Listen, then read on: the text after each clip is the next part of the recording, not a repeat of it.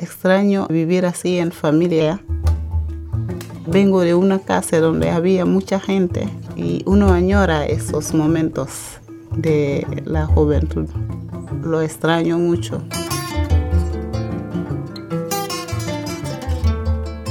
La vida de este lado del Atlántico se construye con los recuerdos de lo vivido en el otro margen. Me gusta estar en mi casa en familia, ¿no? Los domingos terminamos de comer y hacemos un té que se hace allá en Senegal que se llama ataya, charlando con los chicos y eso es muy lindo. Son una de las cosas pequeñas que uno extraña. Desde que se radicó en la Argentina, Seinabu regresó dos veces a Senegal con su esposo y sus hijos. Era la primera vez para ellos. Estaban felices. A mí me sorprendió mucho. Además, a la vuelta mi hija lloraba.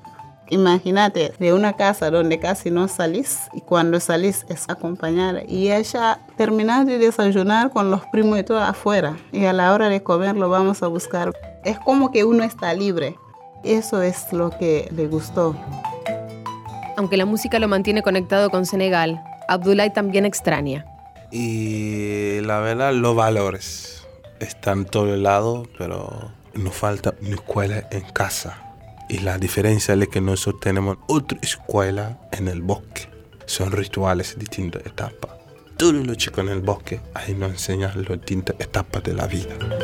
Sus raíces no le impiden un reconocimiento especial para la Argentina agradecido al país, realmente un país generoso que podemos resistir la vida. Yo cada vez que levanta agradezco la vida y gracias a todo lo que nos dan el espacio para que podamos compartir culturas distintas, para que podamos unirnos de otro lugar. Ahora escuchemos lo inverso, el viaje de una argentina a Senegal. No fui a hacer investigación, fui más a conocer, trabajar tantos años con la comunidad y escuchar sus historias. Me generaba muchísima curiosidad de dónde venían y cómo era esa, esa situación que ellos relataban. Y he llorado cuando conocí a las familias y realmente fue súper emocionante. Mustafa regresó a Senegal en 2013 y 2016, algo así como un turista en su propia tierra. Volver es lo más lindo. Cuando volví por primera vez, yo me preparaba, estaba yendo con mi mujer que es argentina, pensando cómo iba a ser recibida en mi familia, que no está acostumbrada a vivir con ciertas culturas, pero me sorprendió cómo fue recibida ella, como yo también fui recibido. Yo siempre hice saber a mi familia lo que soy y lo que vivo. Cuando llegué había cosas que habían cambiado, por ejemplo, había mucho más infraestructura, autopistas, shopping, teatros y ves que hay mucho más universidades y eso también te da mucho más fuerza para mañana pensar en un regreso. Bueno, no podemos pasarlo por alto. ¿Cómo es eso de tener una pareja argentina? Quería zafarlo, pero bueno, uno se enamora y el tiempo dice, y sinceramente hace mm, ocho años nos conocimos en el ámbito laboral porque ella trabajaba como antropóloga, investigando sobre la comunidad y yo también como inmigrante. Entonces en esa ocasión nos conocimos y nos quisimos y nos queremos. Ni una mala palabra, jamás. Y ella hasta hoy en día no lo puede creer. Y esto fue ejemplo, tolerarnos, cuando uno está un poco caliente, yo no hablo, tengo razón, mamita, esto es que diga. Entonces, lo que nos enseñan nosotros a través de nuestra cultura cómo debemos tratar con unas damas. Dos continentes, dos naciones, idiomas distintos, culturas tan diversas. ¿Cuesta más el amor?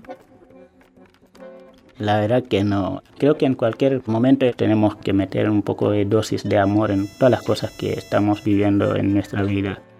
Es cuestión de abrir la cabeza y decir que esto es enriquecedor en vez de ser como una traba. Aprendí mucho de ella y ella aprendió un montón de mí. Para mi cultura las mujeres son sagradas, no se discuta, no se levanta el voz siempre entonces, cosa de tolerancia. Y bueno, gracias a Dios con mi señora funcionó muy bien. parece que todo es más sencillo de lo que pensamos. Cuando uno está enamorado, cuando uno quiere construir, sea una familia, sea una empresa, un trabajo, no teníamos que mirar tanto el lado cultural. Hay que ver los valores de la persona, reconocerlos y tratar de ayudarlo a corregir las cosas que te parezcan como errores. Y ella también hace lo mismo conmigo y, tratamos de seguir eh, para formar una familia. Mustafa quiere formar una familia. Abdullah y Seinabu ya lo hicieron. El rol de la mujer senegalesa tal vez rompa con el imaginario que en Occidente se tiene de las sociedades africanas. La realidad es que las mujeres africanas siempre han tenido un rol muy fuerte y muchas sociedades son matriarcales y no patriarcales. Y sobre todo pensemos en familias que tienen muchos miembros masculinos que han migrado. Entonces el rol de la mujer se torna todavía más fuerte. Por ahí lo que se ve, que ella está en las tareas de la casa, ocuparse de los chicos, pero la palabra de la mujer dentro de la casa es muy importante. Son parte de los que toman las decisiones principales. Por ahí el que hace saber esta decisión al final es el hombre, que es como jefe de la familia. Pero la mujer también tiene un rol bien importante en la familia. La mujer senegalesa siempre fue fuerte, salió a trabajar, siempre fue como el sostén de la familia. Hoy se ve más que salen no solamente de la casa, sino que salen del país a buscar esa oportunidad y a armar familias. Las mujeres están ocupando un lugar muy importante dentro de la sociedad. Se están dando la importancia de la instrucción para todo el mundo. Se van dando cuenta que lo que el hombre hace, la mujer también lo puede hacer. Entonces estamos en el camino. Los escuchamos en primera persona. Migrar implica la construcción de un nuevo proyecto de vida que tiene a la familia como uno de sus pilares. Para que ese proyecto prospere, entre otras cosas, la formación es esencial. Soy parte de una familia muy humilde en Senegal, el único que fue a la escuela adentro de la familia eso es algo que me fortalece todos los días, que no puedo dejar de formarme. Mi trabajo hoy en la Dirección Nacional de Migraciones es gracias a la educación que me dio mi padre, pero también gracias a la ayuda que me dieron los argentinos que creyeron en mí, mi experiencia y mi voluntad de crecer cada día. Siempre fue un tema pendiente. Hasta ahora tengo amigas que me dicen, tienes que seguir estudiando. Tengo todo para hacerlo, pero bueno, fui dejando, dejando hasta hoy. Cuando llegué a la Argentina me, me, costó empezar a estudiar y hasta hoy en día soy estudiante en abogacía en la Universidad de Buenos Aires. Mustafa pudo conciliar su propio proyecto con el trabajo en la Asociación de Residentes Senegaleses en Argentina.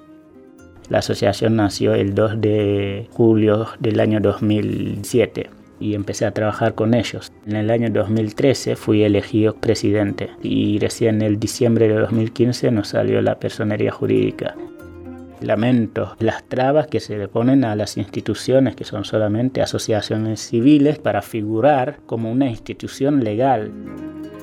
Mustafa dejó la presidencia de la entidad en 2016, pero sigue trabajando en la institución.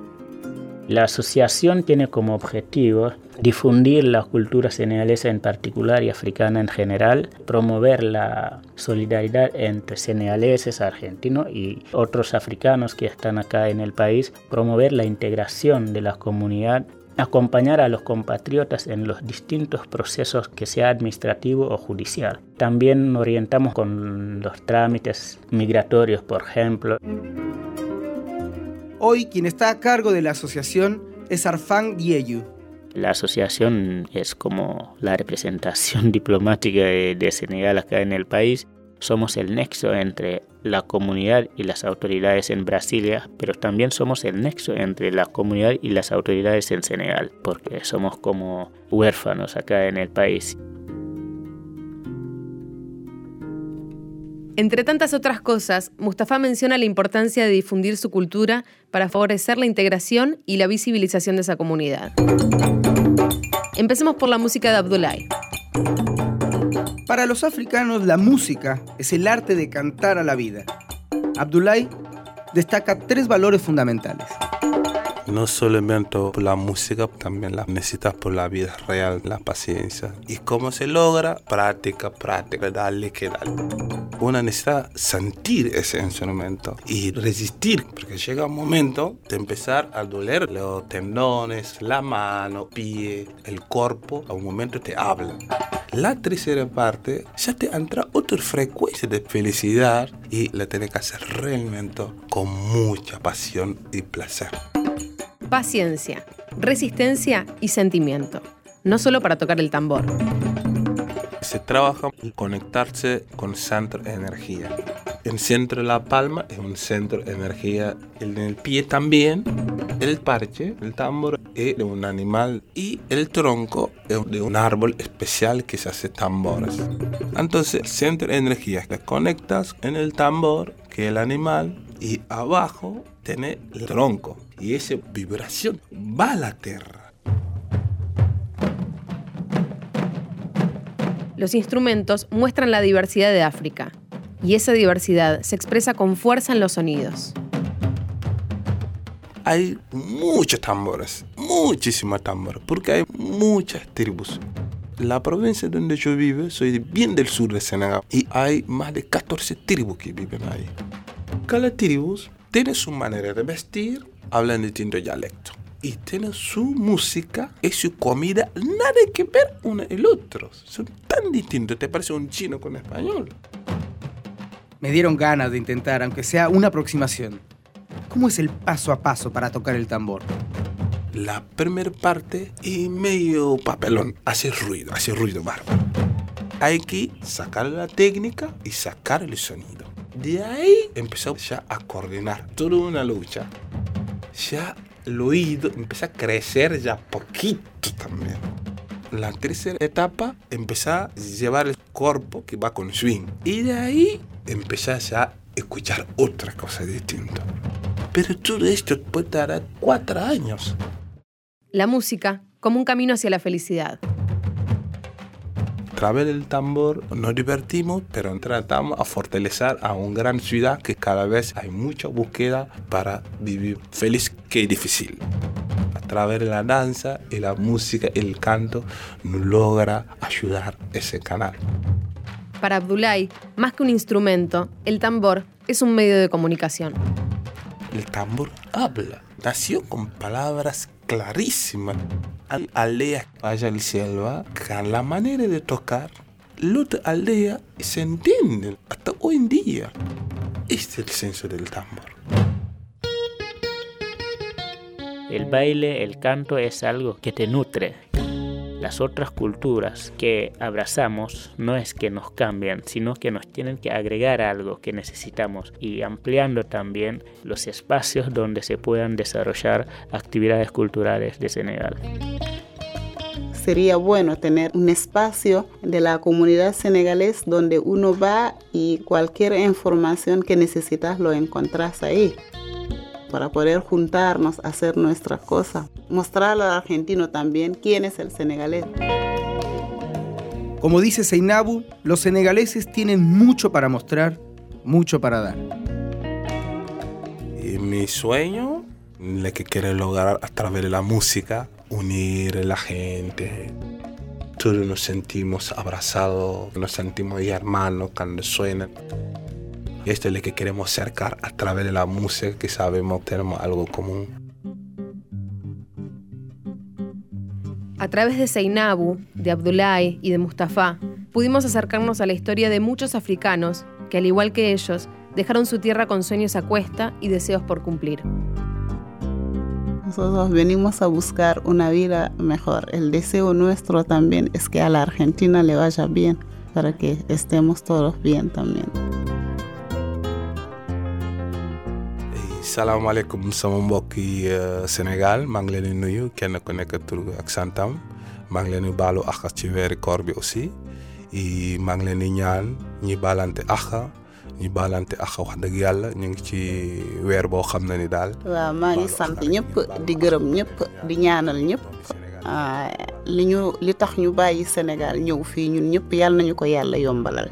Mi deseo es mejorar mi nivel de vida y poder ayudar a la otra gente. Tenemos que hablar de solidaridad al nivel general, porque uno es lo que hace en su trabajo, pero también es lo que vive con los demás. También el deseo que tengo es formación y que toda la comunidad pueda acceder a un empleo.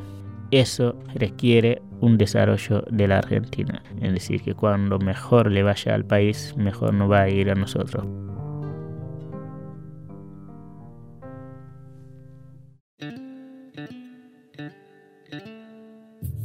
Nos es una producción de Radio Nacional. La dirección de este episodio estuvo a cargo de Mariana Antonianzas y en la producción estuvieron Fernando Piana y Diego Mintz. En grabaciones Diego Rodríguez y Diego Rosato. La edición es de Fabián Panisi. Yo soy Candela Martín. Y yo Felipe Colombo. Nuestro mail es nos y nuestro Twitter arroba nosnacional. Para saber más sobre esta historia y escuchar más podcasts de Radio Nacional, entra a radionacional.com.ar o busca Nos en tu aplicación de podcast de iPhone o de Android.